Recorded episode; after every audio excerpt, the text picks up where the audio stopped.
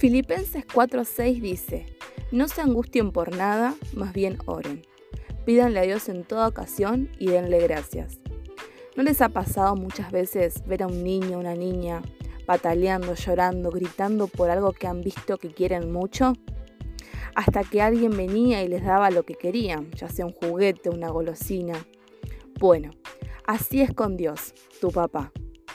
Te invito a que seas insistente en oración, entregando las preocupaciones y dando gracias en todo momento, agradeciendo cada día por lo pequeño y cotidiano, expectantes para lo grande.